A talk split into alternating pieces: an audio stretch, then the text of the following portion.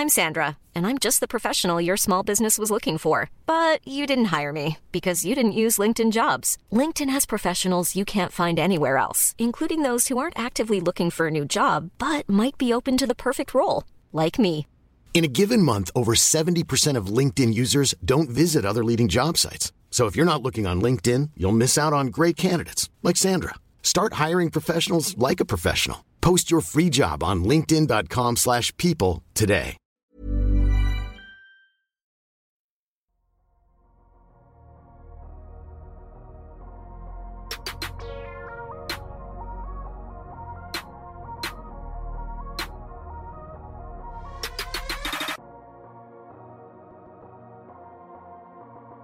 Salut à tous, très très heureux de vous retrouver pour le DH20, le classement des 20 meilleurs joueurs de la NBA, du Dunk Hebdo NBA podcast. C'est le format dont on vous parle toute l'année et on est très heureux cette année de vous proposer un DH20 exceptionnel. Cette édition du DH20 2023 ne se, ne se limitera pas à un seul épisode, mais on vous propose tout un mois entier DH20, 8 épisodes étalé sur tout le mois de septembre. Alors pour ce premier épisode, la quasi-intégralité de l'équipe est présente avec moi. On a donc Adrien, Amine, Constant, Gabin et Tom. Ça prendrait trop de temps de vous introduire les gars, donc il faut un petit signe à la caméra. Ils vous disent tous bonjour, etc. C'est très beau, c'est magnifique. Euh, on fait un coucou à Madiane qui est pas là avec nous aujourd'hui. Vous pouvez le deviner que c'est déjà très compliqué d'organiser un, podcast à 6, donc c'est toujours, voire impossible d'organiser ça à 7. En tout cas, avant de commencer, on vous invite à nous suivre sur votre plateforme de podcast préférée. C'est vraiment très important. Donnez-nous de la force pour ce DH20 sur Twitter ou sur X. Et sur TikTok, on va essayer de réactiver le TikTokage et aussi sur YouTube parce que sur YouTube, cette année, vraie plus-value, on va introduire des petits graphiques, des petites présentations. Donc, s'il y a une année, s'il y a un moment où nous suivre sur YouTube, c'est bien maintenant. Avant de commencer, je suis obligé de représenter le DH20 parce que oui, c'est un format connu par les habitués du Dunk Hebdo NBA podcast, mais on sait qu'à chaque année, à chaque édition du DH20, il y a des nouveaux auditeurs qui nous découvrent. Donc, c'est quoi le DH20 Eh ben, c'est le classement des 20 meilleurs joueurs de la NBA du Dunk Hebdo NBA podcast. C'est un agrégat de 8 classements. Les 7 membres de l'équipe que j'ai présentés, donc les six présents, nous six présents ici, plus Madiane, on a chacun fait notre classement. Le huitième classement, c'est votre classement à vous, chers auditeurs. On vous a fait voter pendant l'été, vous avez été plus de 300 à participer, donc on vous remercie vraiment, participation exceptionnelle. On fait quoi de ces classements? Eh bien ensuite, on a mis en place un système de points. Une première place dans un classement vous accorde 20 points, une deuxième 19, etc. On compile le tout et ça nous donne donc le DH20 final. Précision donc importante, le classement qui est actuellement révélé chaque soir sur Twitter, pour vous, chers auditeurs, ce n'est pas le DH20 final, c'est le DH20 des auditeurs. Le DH20 final cette année, il faut écouter le podcast pour le découvrir. Adrien, euh, tu es avec moi à la présentation d'habitude. Est-ce que c'est clair? Est-ce que j'ai été concis? Est-ce qu'on a tout compris? Moi, ça me semble clair, mais ça fait des semaines qu'on en parle entre nous, donc euh, peut-être que je suis un peu biaisé là, sur cet avis. Euh, Adrien que je remercie parce que c'est lui à qui j'envoie toutes mes présentations. Là, je m'amuse à faire des trucs et c'est lui qui doit tout racoler dans les, dans les vidéos. Donc, on le remercie grandement. Avant de commencer, on va revenir sur le DH20 de l'année dernière. Les gars, c'était la première pour Amine, Gabin et Constant et ils vont nous en parler justement parce qu'un premier DH20, ça laisse toujours des traces. On va revenir sur le classement de l'année dernière et pour ce faire, petit rappel du classement si vous l'avez oublié qui va apparaître sur YouTube justement. Alors à la première place, grande respiration, on avait Giannis Antetokounmpo, deuxième Nikola Jokic, troisième Stephen Curry, quatrième Kevin Durant, cinquième Luka Doncic, sixième LeBron James, septième Joel Embiid, huitième Jason Tatum, neuvième Jimmy Butler, dixième Kawhi Leonard, onzième Devin Booker, 12e Damien Lillard, 13e Jamorant, 14e James Harden, 15e Anthony Davis, 16e Paul George, 17e Trey Young, 18e Demar DeRozan, 19e Chris Paul et 20e Pascal Siakam. Ce que je vous ai demandé pour commencer, les gars, c'est un regret par rapport à l'année dernière, justement. Avec le recul, est-ce qu'il y a quelque chose que vous avez sous-estimé, surestimé, etc. On va commencer par ordre alphabétique. Adrien, tu ouvres le bal, un petit regret par rapport à l'année dernière ah, tu nous avais posé la question hein, dans la conversation euh, WhatsApp qu'on a tous euh, entre nous de Kebdo. J'ai répondu à moitié en rigolant, pas de regret. Euh, j'en ai quelques légers, mais globalement, ça va. Comme tu disais, c'était plus mon premier DH20, donc ça ressemblait plus à, à, quelque chose que je pensais. S'il y a une chose que j'essaye d'améliorer petit à petit, et encore, là on fait l'enregistrement du DH20, on les a rendus il y a quelques temps, c'est d'essayer de plus assumer certaines choses, et parfois ça évolue au fil du temps. Euh, je pense que pour moi, ce que j'essaye de faire et ce que j'ai essayé de faire mieux cette année par rapport à l'année précédente, par rapport à mes critères à moi, mais on va pouvoir en reparler, c'est d'assumer mes propres biais en fait par rapport à certains profils de joueurs, certains, euh, c'est aussi certains défauts qu'on peut trouver à, certains, à certains joueurs. Je vais pas citer de noms puisqu'on va pouvoir tous les citer, mais voilà, j'ai certains biais autour de, positifs ou négatifs, hein, ça peut être dans les deux sens, autour de certains joueurs NBA et voilà, c'est essayer de mieux les assumer, de les pondérer correctement pour pas être trop injuste non plus, parce qu'on essaye quand même de garder un minimum d'objectivité. Amine, c'était ton premier DH20, alors quel regret par rapport à la première? Je vais rejoindre euh, Adrien sur, euh, sur le sujet des biais, en fait, parce que je trouve que mon, mon premier classement, il manquait d'audace, pour le coup. Euh, je pense que ça sera pas le, même problème pour certains dans le, c'était le premier DH20, mais le mien, il manquait d'audace. Je trouve que mon classement, il était, il était très conventionnel. Et du coup, je, je pense que j'avais pas, j'avais peut-être pas conscientisé mes biais, tout simplement. Et du coup, j'avais fait quelque chose qui me semblait logique et que je pense qui paraissait à peu près logique. Seul le truc qui était peut-être un biais et que j'ai regretté finalement, c'est euh, j'avais Kawhi et, et AD trop haut à mon goût dans mon classement.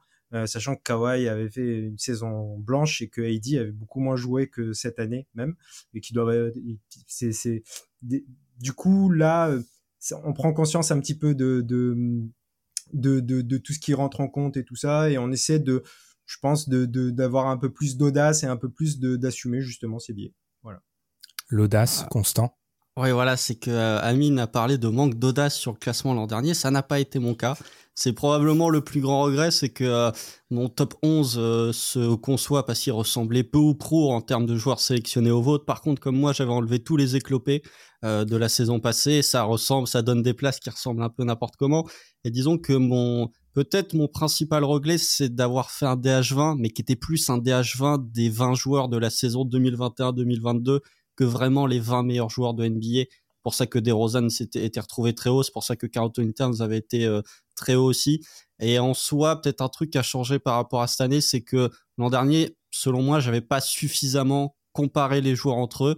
J'avais posé une liste de noms, mais sans me dire, attends, est-ce que lui est vraiment au-dessus de lui, etc., etc. Donc, premier DH20 un peu compliqué, mais qui a servi de leçon pour celui de cette année. Gabin, on, on referme la page des premiers DH20. À toi. Euh, je rejoins Adrien Emile sur un peu le manque d'audace. Je pense que je m'étais pas assez écouté euh, l'année dernière sur ce que j'avais envie de, de faire. J'ai mis le classement qu'on attendait et peut-être j'aurais pu faire plus parler mes choix. Et euh, sinon, le gros enseignement que j'ai tiré donc euh, du DH20 et surtout de, de l'année qui vient de passer, c'est qu'en fait, je dois plus valoriser les initiateurs par rapport aux finisseurs. Alors que l'année dernière, c'était à peu près l'inverse. Je me suis rendu compte que c'était bien plus important d'avoir des bons initiateurs que des bons finisseurs. Et donc, euh, c'est ça que je regrette un peu par rapport à l'année dernière. Et pour fermer la marche des DH20, il en a quatre dans son escarcelle maintenant, Tom. Ben moi, petit, les, petits regrets, j'en ai deux. Alors le, premier, c'est j'étais le seul l'an dernier à avoir euh, mis un tiers vide. Donc du coup, euh, c'est vrai que je me rends compte avec le recul que j'aurais jamais dû mettre un tiers vide, même si à l'époque je pensais que ça faisait sens. Avec du recul, je pense que, enfin, les joueurs faut les placer de façon graduelle et s'il y a personne qui correspond à ce que je je pense, euh, qui va dans le tiers, au final, je dois quand même mettre des, des, des joueurs dedans et juste le requalifier en fait tout simplement. Et puis l'autre c'est euh, que j'ai été euh, peut-être trop dur et j'ai pas essayé j'ai pas laissé le assez le bénéfice du doute par exemple aux blessés euh, quand je pense par exemple à Anthony Davis que j'avais très bas dans mon DH20, je crois qu'il était 16e ou 17e et aussi Paul George que j'avais hors de, hors de hors de mon DH20. Euh, tu parlais de bénéfice du doute Tom, moi, mon regret, euh, j'ai ajouté des jurisprudences maintenant dans mes DH20. Euh, mon, mon premier regret, j'appelle ça la jurisprudence. Alors, ça remonte il y a deux ans. DH, DH20 2021, LeBron versus Giannis. Le débat à cette époque qu'on avait eu, c'était ah, en gros, ah, c'était le moins bon échantillon de LeBron qu'on jugeait. Sauf qu'en fait, bah, pour moi, ce que je regrette, c'est de trop être bienveillant avec les joueurs qui vieillissent 33, 34, 35 ans, souvent l'échantillon, le dernier échantillon qu'on a vu, bah, c'est souvent le meilleur qui reste à certains de ces joueurs-là. Donc en fait, ne pas trop s'accrocher aux gloires du passé, c'est quelque chose que j'ai vraiment essayé de mettre en avant cette année. Euh, jurisprudence, LeBron James, DH20 2021 versus Giannis. Enchaînons parce que le DH20, ce sont aussi des critères. Alors ça, c'est très très important si vous découvrez le DH20. On le dit assez souvent, un classement des 20 meilleurs joueurs NBA, on peut le faire un peu comme on veut. Mais ce qui est très important, c'est d'avoir une base des critères pour le faire. On va prendre un peu plus de temps là-dessus. On va expliquer aux auditeurs nos critères. Est-ce qu'ils ont changé justement par rapport à l'année dernière, etc. Reprenons l'ordre alphabétique, mais décalons d'un rang. Amine, c'est toi qui ouvres le bal cette fois-ci. Comment est-ce que tu as classé les joueurs? J'ai essayé, j'ai essayé de classer en fonction de. Hum, alors justement, il y a, un débat qui se, lance un petit peu entre ce qu'on accorde à la saison régulière et aux playoffs. Moi, j'ai été quand même pas mal biaisé par l'apport finalement en playoffs. Donc, euh, il y a quelque chose qui s'est joué là-dessus et disons que c'est le juge de paix de ce qui s'est passé en saison régulière dans, dans, dans, dans mes critères. Euh, ensuite, euh, il y a les rôles, effectivement. C'est-à-dire que euh, quasiment jusqu'à mon top 12, 13, il n'y a que des premières options. Euh, c'est ensuite qu'on commence à discuter ou des deuxièmes options qui ne sont peut-être pas assez euh, fortes euh, pour euh, vraiment être euh, considérées comme le, très très haut niveau, discute avec certaines deuxièmes options qui ont atteint un niveau élite dans la deuxième option. ensuite, oui, comme je l'ai dit, c'est une question de rôle. Un initiateur aura toujours plus de rôle qu'un très bon défenseur, par exemple, et, un, créateur plutôt que aussi un, shooter, mais enfin qu'un qu scoreur unidimensionnel, mais en dehors de ça, en dehors de ça, ça a été, ça a été saison régulière bonne, mais juge de paix playoff pour départager un peu. Ah, non, moi j'ai pas grand chose à ajouter, c'est à peu près les mêmes critères qu'Amine. J'ai beaucoup plus valorisé cette année par rapport à l'an dernier les porteurs de balles. J'ai essayé de, de, faire un espèce d'équilibre entre les monstres de saison régulière qui sont peut-être moins monstrueux en playoff et les joueurs qui montent en puissance pour finalement arriver à leur plein potentiel en playoff. Finalement, quand je regarde mon DH20, je me rends compte que les monstres de playoff sont quasi systématiquement devant les monstres de régulière. Après, euh, pour ce qui est pour ce qui est de mon, mon top, euh, allez, mon top 12-13, c'était des joueurs qui étaient à peu près dans le même tiers, donc j'ai essayé de les classer en fonction de euh, qui m'apportait le plus de garanties dans tous les secteurs. Après, quand on commence à sortir de ce top 12, 13, 15, on est sur des secondes options 1B. Dans ce tiers-là, soit j'ai mis des joueurs qui étaient des premières options, mais qui doivent confirmer parce que c'était que la première ou la deuxième année que c'était des premières options, soit des secondes options comme Amine qui ont déjà excellé dans ce rôle.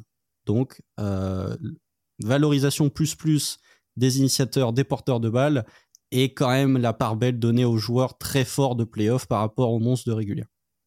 Pour mes critères, je suis reparti comme sur l'année dernière. Euh, j'ai pas considéré moi les absences et les blessures. Je prends la valeur du joueur quand il est sur le terrain. C'est un parti pris que je vais devoir assumer. Euh, et euh, je ne donne pas de malus pour euh, une mauvaise défense sur un joueur euh, offensif. On va dire, je considère que c'est pas forcément son rôle et c'est pas là euh, qu'on l'attend. Donc la défense est évaluée quand elle est bonne. Si elle est mauvaise, je ne la prends pas en compte. Sur les dernières places, là où j'ai eu beaucoup de difficultés quand c'est serré, j'ai beaucoup valorisé en fait les joueurs qui sont allés en playoff parce que quand le niveau est très serré, moi je trouve qu'on peut pas forcément se permettre de laisser rentrer des joueurs qui n'y sont pas allés. Et sur les dernières places, en fait, je vais préférer une première option que euh, un lieutenant. C'est aussi un parti pris que j'ai choisi. Je trouve que ça a plus de valeur euh, en termes de euh, en termes de valeur. En termes de valeur. Exactement. Ouais. en termes de valeur. Pas de problème, Gabin. Eh bien, Tom, vas-y.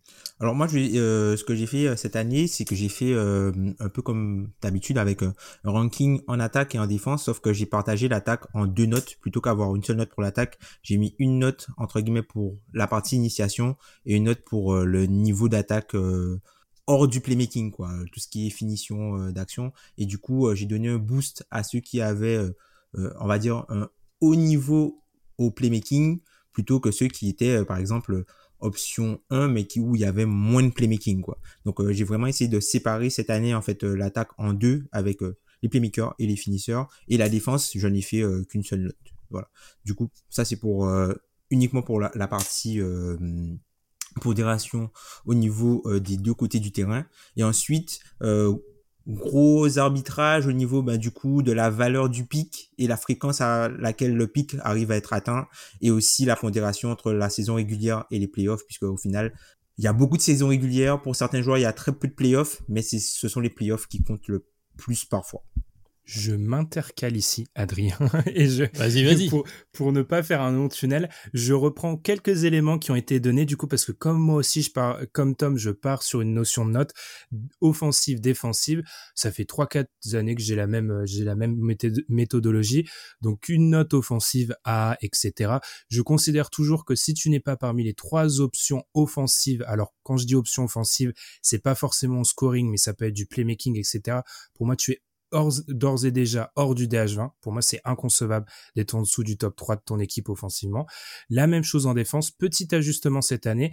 J'ai réduit le malus et le bonus pour les arrières qui sont bons ou mauvais en défense, jugeant sur les playoffs que certains arrières mauvais en défense ont pu s'en sortir.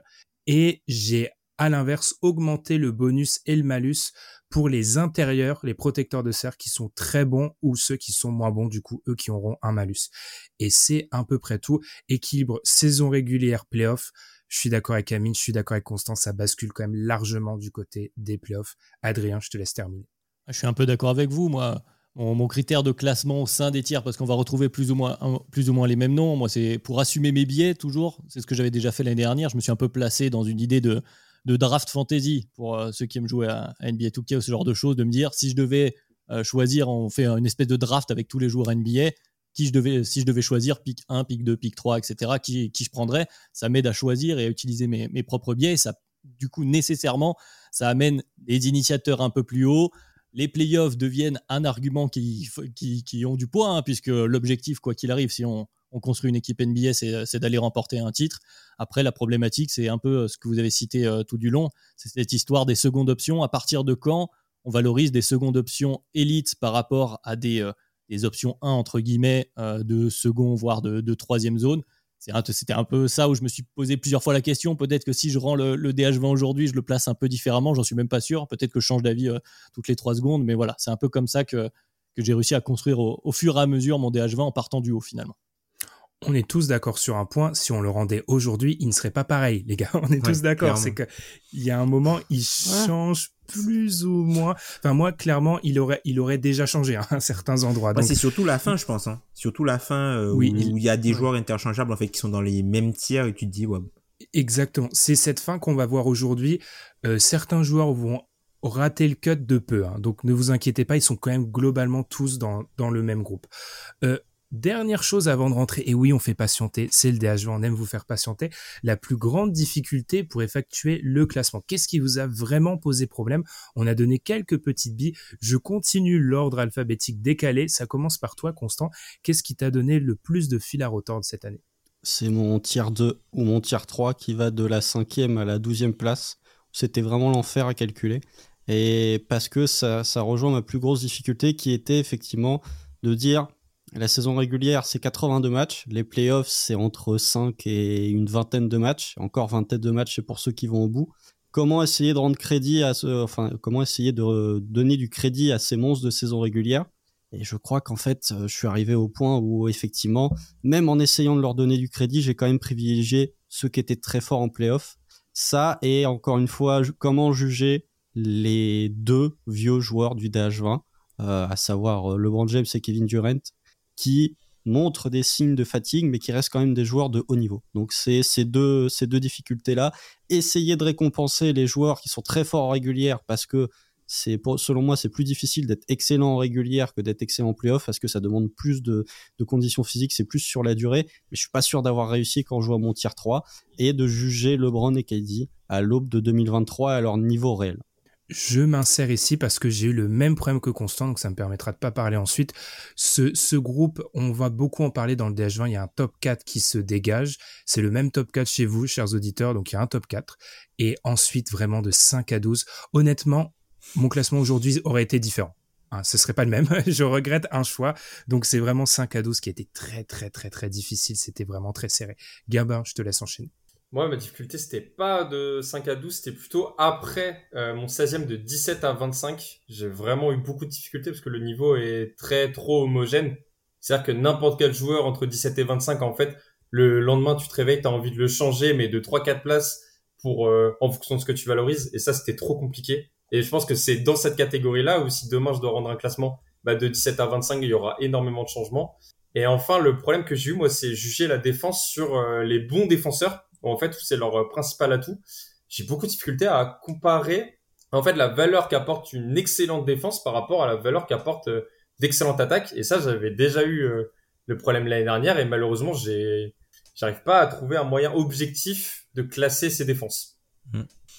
Ben, moi personnellement, ma plus grande difficulté, euh, bah, mention la, Constant l'a mentionné et toi aussi Ben, moi ça a, ça a vraiment été LeBron James en fait, puisque LeBron James, non seulement il y a le côté vieillissant, mais il y a aussi le côté changement de rôle et qui, euh, par exemple, à travers les rencontres, a un rôle d'initiateur, après un rôle, on va dire un petit peu plus secondaire et euh, perd un peu cette notion de premier initiateur de tous les instants. Donc du coup, c'est là où j'ai eu un petit peu de mal euh, à l'occasion. On l'a même vu d'ailleurs euh, en playoff où euh, de temps en temps il était premier initiateur, de temps en temps c'était quelqu'un d'autre qui prenait la charge du jeu et lui faisait partie du spacing. Donc comme la recette un petit peu changé autour de lui, ben c'est difficile en fait de toujours le le garder aussi haut vu qu'il n'a pas le rôle primaire tout le temps, même si ça reste LeBron James.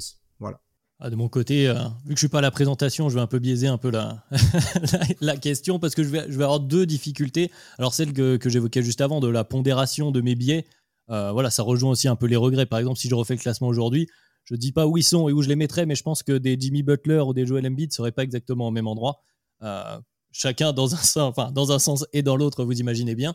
Et puis la deuxième chose, c'est voilà ce que je disais, c'est cette histoire des secondes options. Donc on parle de joueurs comme, euh, je sais pas, comme Paul George, comme Bama Bayo, ce type de joueurs-là, qui ont une véritable valeur. On l'a bien vu, c'est même pratiquement euh, euh, nécessaire pour une équipe de playoff qui veut aller très très loin d'avoir une seconde option de très très haut niveau ou placer ça au niveau des premières options valables, comme on dit, à confirmer, comme tu disais, Constant, qui ont fait une bonne saison, mais on n'en est pas encore sûr. Certains qui n'ont peut-être pas le pédigré encore en playoff, en tout cas l'expérience nécessaire.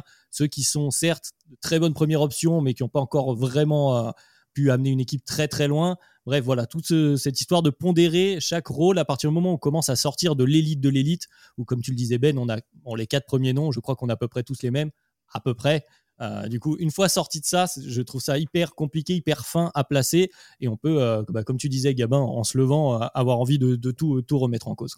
Moi, je vais faire très court parce qu'en fait, vous avez un peu tout dit et je rejoins, je rejoins quasiment toutes les difficultés que vous avez dites. Moi, ce que j'avais noté, c'est ça rejoint un peu plus Ben et Constant en fait. Euh, effectivement, à l'intérieur du tiers du tiers 3 en fait, hein, du, du tiers entre 5 et 12 précisément.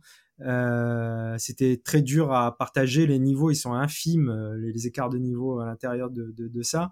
Et du coup, euh, l'autre, euh, l'autre, c'est, c'est, c'est pareil, c'est trouver le bon équilibre entre la gratification de la saison régulière et le ressenti assez frais des, des playoffs et du coup essayer de ne pas faire qu'un classement de playoff. Je sais pas si j'y suis arrivé un peu comme constant.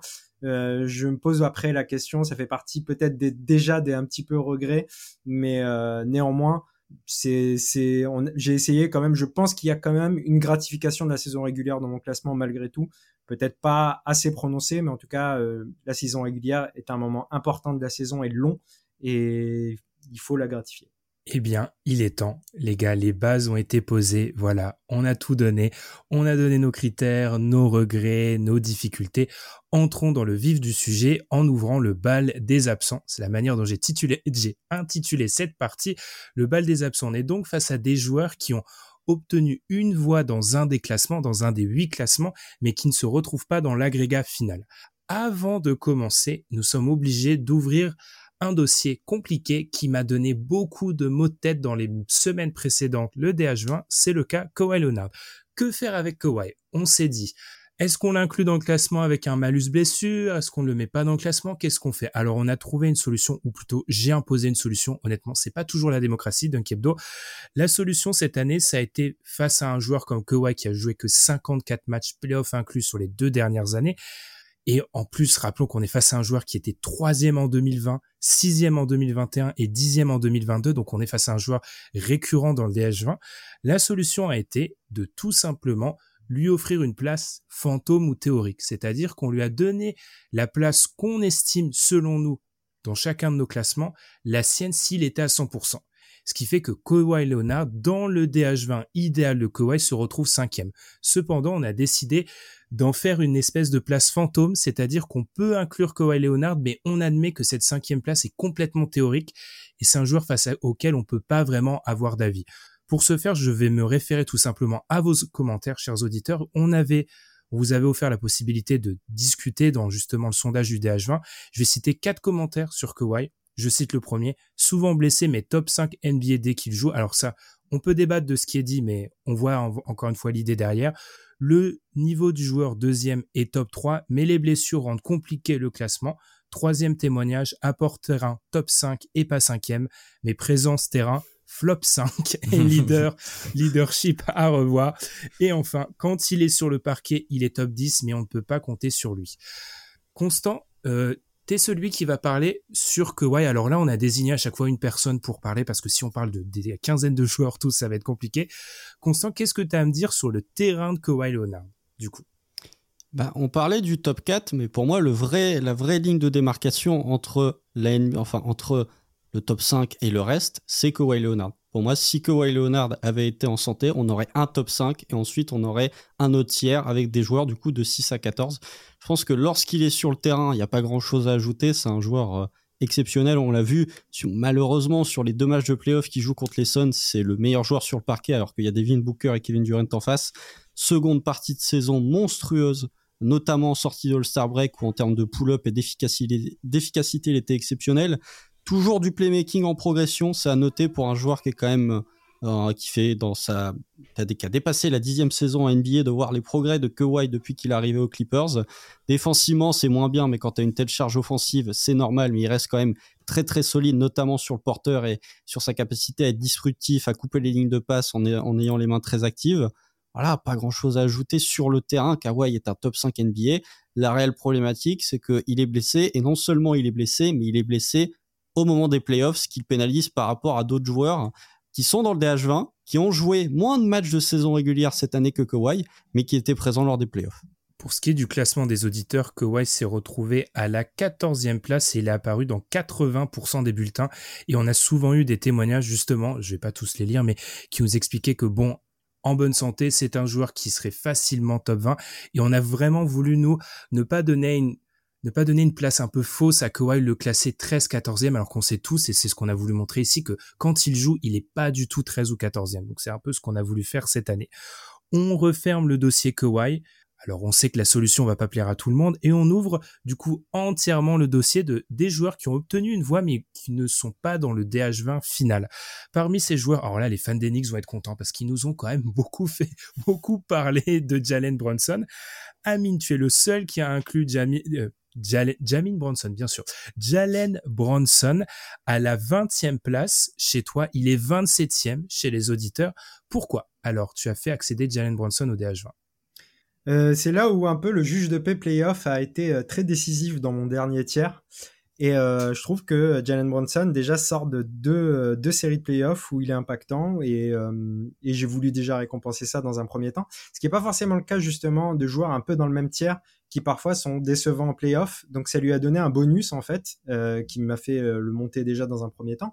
Ensuite, j'entends que on se considère que c'est un peu un peu tôt peut-être pour intégrer Jalen Brunson euh, dans le top 20, mais c'est pas un joueur si jeune que ça parce que c'était euh, c'est un joueur qui a fait ses quatre années de fac, il a 27 ans et c'est un joueur qui me semble arriver à maturité et qui aujourd'hui a pris les Knicks sur ses épaules. C'est pas n'importe qui comme franchise, c'est une franchise qui avait du mal à trouver son meneur et qui euh, a eu beaucoup d'échecs justement avec les, les, meneurs de jeu. Et lui, il est arrivé, il a, il a eu un contrat que beaucoup questionnaient au tout début quand on euh, quand on n'avait pas encore euh, quand on n'avait pas encore le, vu le niveau de, de Jalen Brunson à Knicks, et il a porté ses Knicks, n'en déplaise à two-time All-NBA euh, Julius Randle, euh, c'est le leader des Knicks, euh, Jalen Brunson, il fait une très bonne saison.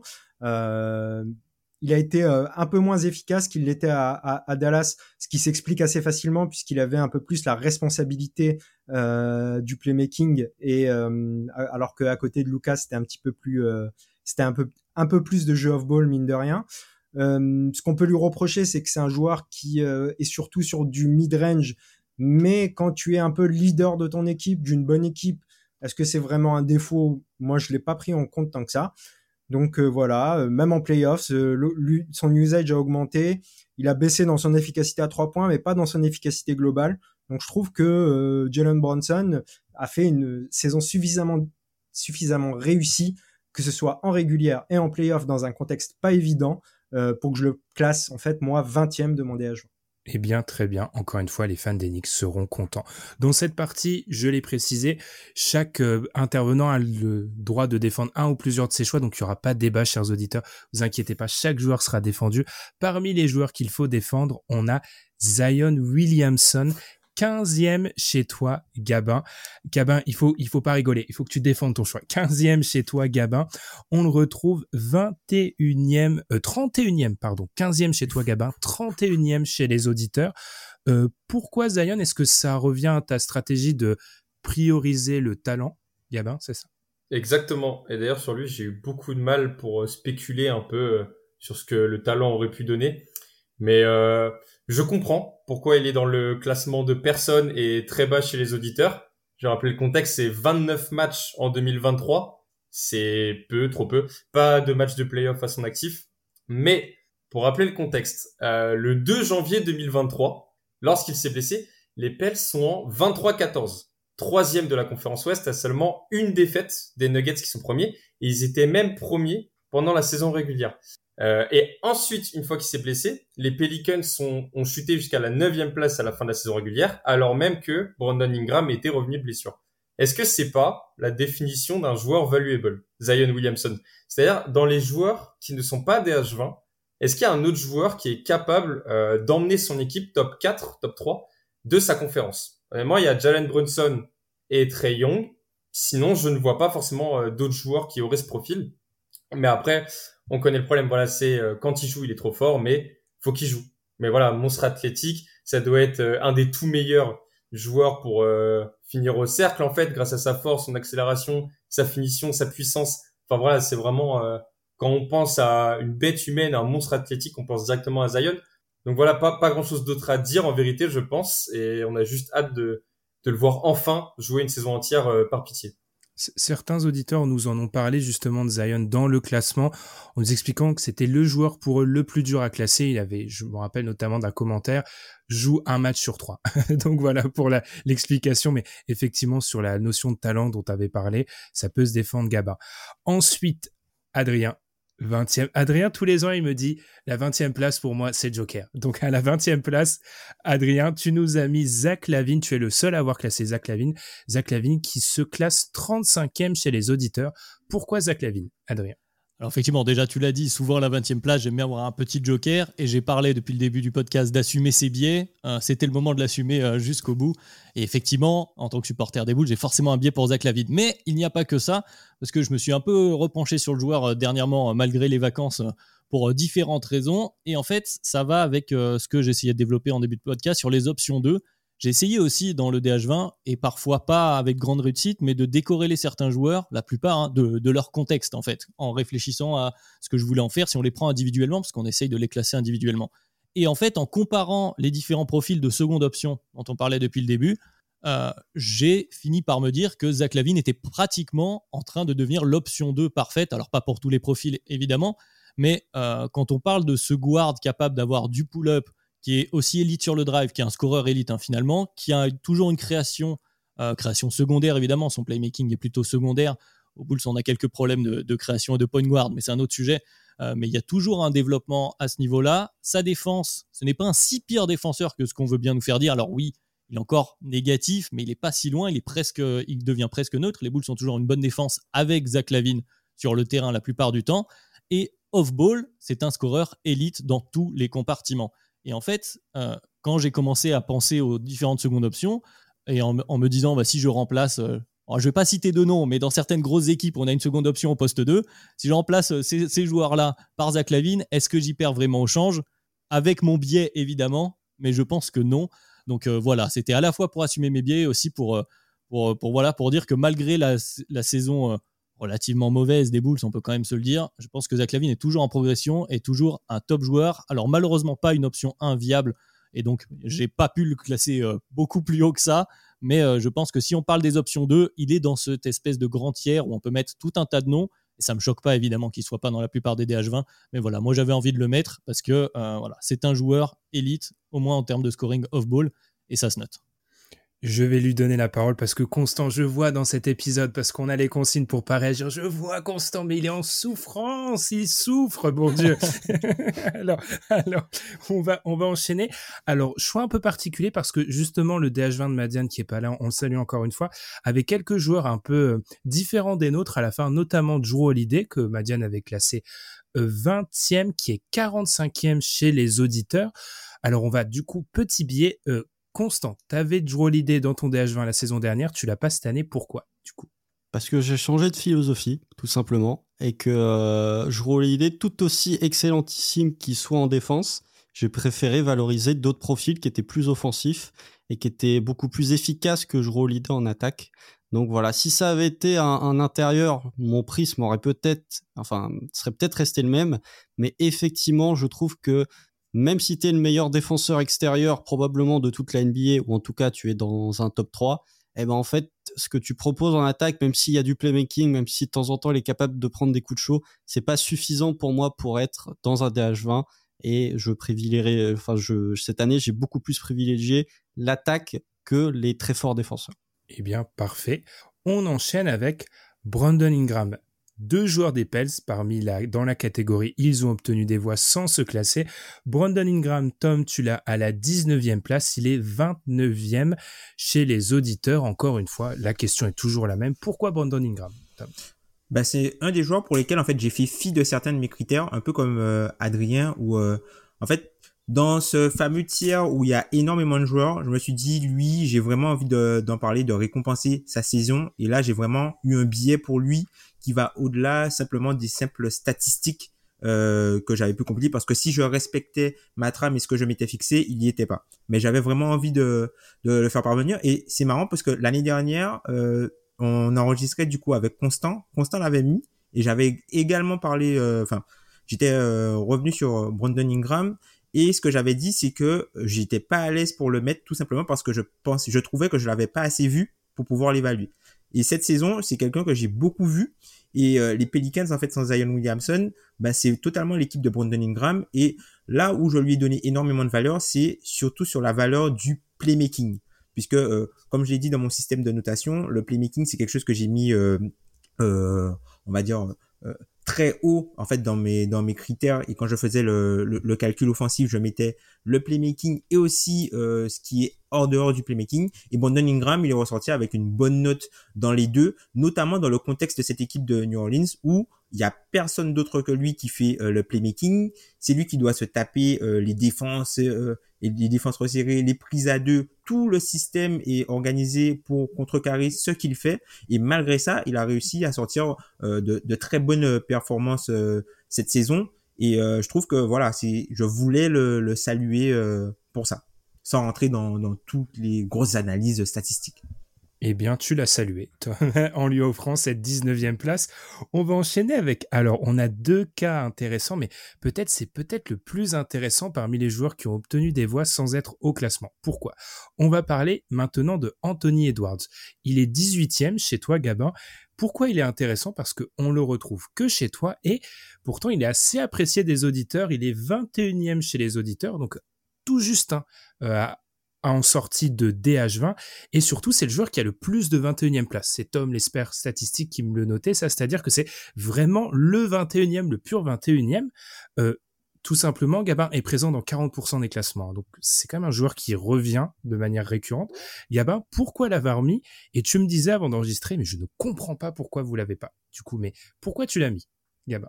Mais exactement. Bah, j'ai Zion, je comprends pourquoi personne ne l'a. J'ai un autre joueur dont on va parler après, je comprends pourquoi les gens ne l'aiment pas. Par contre, Anthony Edwards, c'est vrai que je suis assez étonné de pas le voir. Maintenant, ça me rassure un peu quand tu me dis que du coup, il est à peu près 21e. Euh, J'avais dit que je valoriserais en fait euh, les premières options sur la fin de classement par rapport au lieutenant et je valoriserais ceux qui sont allés en playoff. Et bah quelle série de playoffs en fait C'est déjà il fait une grande saison avec les Wolves, même si euh, les Wolves sont en galère. En fait, c'est lui qui organise tout le jeu. C'est le meilleur joueur incontesté de cette équipe. Et en playoff contre les Denver Nuggets, futurs champions en titre, il arrive à nous sortir une série à 31 points de moyenne avec un game 2, un pic à 41 points sur 32% d'usage. C'est énorme. Et en fait, c'est le joueur qui a réussi à donner le plus de fil à retordre euh, parmi tous les Wolves aux Nuggets. Euh, Bruce Brown avait dit que c'était l'équipe qui les avait le plus embêtés. Et euh, Anthony Edwards, il a une grosse part de, de responsabilité là-dedans. Je pense, malgré euh, tous les défauts qu'on peut lui trouver, donc voilà, il, galère un peu sur les tirs difficiles. Euh, il n'a pas une excellente vision de jeu. Sa défense et sa création de jeu sont en progression, mais sont pas excellentes. Il perd beaucoup le ballon. Euh, moi, je trouve que c'est un joueur qui devient une star en fait cette année. C'est déjà le meilleur joueur d'une équipe euh, playoffable, et ça, ça suffit dans mes critères pour euh, intégrer le DH20. On va sortir un peu de ma trame rigide militaire, les gars, pour faire réagir, parce que je vois Amine qui a envie de réagir, je vois Constant. Allez, je vais vous donner la parole aux deux. Là, on se tient à un timing, c'est magnifique, j'ai envie de pleurer tellement c'est beau ce qu'on est en train de proposer. Donc, vas-y, Amine. Non, mais je, je vais même pas réagir. Moi, je, je rigole depuis tout à l'heure parce que je n'observe que Constant depuis que Gabin a pris la parole. Donc moi, je vais entendre Constant. Parce que moi, je suis pas, j'aime bien Anthony Edwards. Je, l'aurais pas dans mon DH20, mais il, a été considéré. J'ai envie d'entendre Constant. Non, mais enfin moi je respecte tous les avis, mais je trouve que donner des points à Anthony Edwards juste parce qu'il joue dans une équipe de, de tocards et de mecs qui ont euh, un cerveau parfois euh, récalcitrant, enfin voilà, c'est euh, il est il est très fort. Hein. Enfin très honnêtement pour moi Anthony Edwards son plafond c'est Donovan Mitchell. Pour moi les trois premières saisons d'Anthony Edwards, prenez les trois premières de Mitchell, les trois premières d'Edwards, c'est quasiment les mêmes statistiquement. La différence près c'est que Donovan Mitchell, à la fin de sa troisième saison, il a une série de playoffs référence contre le Thunder en 2018 et il a une série historique contre les Nuggets dans la bulle.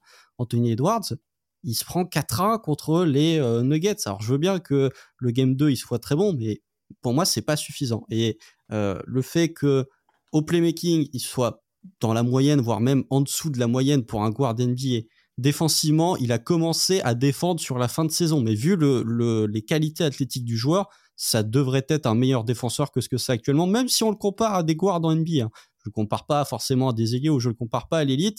Pour moi, tu es sur un joueur lower average défensivement jusqu'à la fin de saison. Le fait que en termes d'efficacité, il est euh, pas très efficace à trois points, le tir au global, il est pas non plus très efficace. Donc voilà, euh, c'était sa première vraie saison en tant que leader des Wolves. Donc déjà, moi, c'est pas suffisant.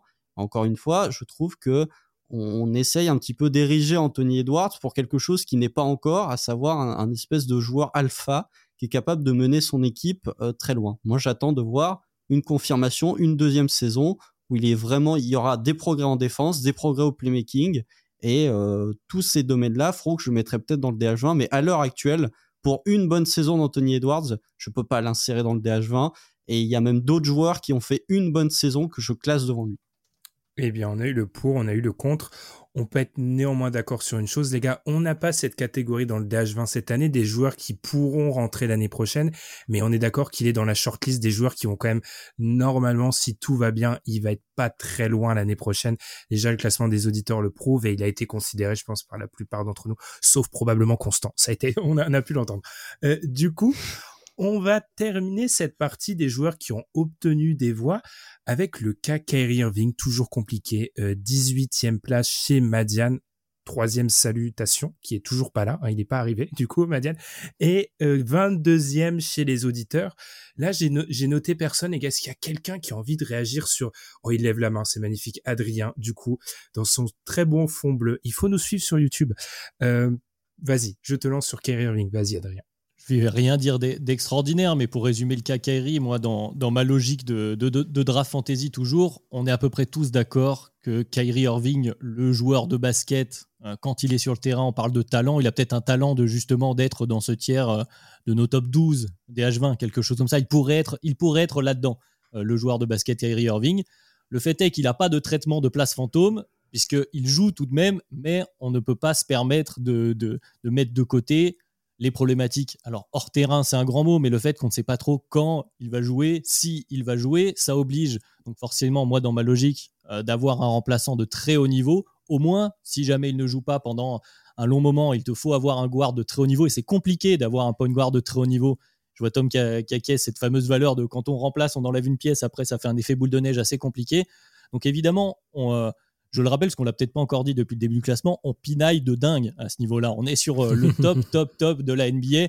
Euh, même un joueur qui est top 30, même un joueur qui est top 40 de la NBA, on parle des 40 meilleurs joueurs du monde. Donc on est sur d'excellents joueurs de basket. Donc effectivement, dès que ces critères-là, un peu en dehors du, simple joueur de basket commence à rentrer en compte, s'ils ont un tout petit peu trop de poids, forcément ça le fait descendre, mais pour moi, il a été considéré, c'est un nom que j'ai mis et qui est dans cette fameuse liste euh, au-delà de la 21e place, donc avec les, ben voilà, on les a cités, des Ingram, des Edwards, des, euh, tiens, je vais, le mentionner pour le plaisir, des Tyrese Halliburton, moi il est là dans ce, grand tir-là, on va dire, euh, au, juste en dehors du DH. Tu as redonné le sourire à Constant. Amine, oh, il lève, la, il lève tous la main, oh, c'est tellement beau. Vas-y, Amine. Je vais juste euh, donner ma petite impression, c'est que euh, malheureusement, je n'ai pas, euh, c'est une confession plutôt, je n'ai pas du tout considéré Kairi. C'est-à-dire que j'y ai pas réfléchi. Et pourtant, j'essayais de partir sans biais trop de hors-terrain, tout ça, et de pas trop penser à ça. Et pourtant, la preuve, sans m'en rendre compte, en fait, ça m'a filé un biais assez gros parce que je n'ai pas évalué la saison de Kairi réellement pour classer mon DH20. Et quand je l'ai étudié un petit peu pour préparer le podcast, je me suis rendu compte que quand même, il joue 60 matchs. Il marque 27, il est en 27, 5, 5 et demi. Euh, il a 38% à 3 points, dont euh, la moitié en pull-up évidemment. Euh, la réussite au cercle est très bonne, il a à 61%. Euh, bah, je me suis dit, je regrette presque. Je regrette presque parce qu'en fait, il fait une saison des H20.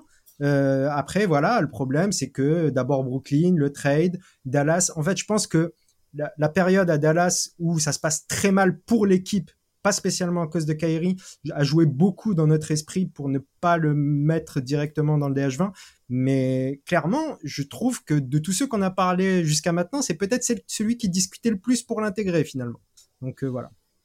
Allez Tom, tu auras la dernière parole sur euh, Kyrie, vas-y.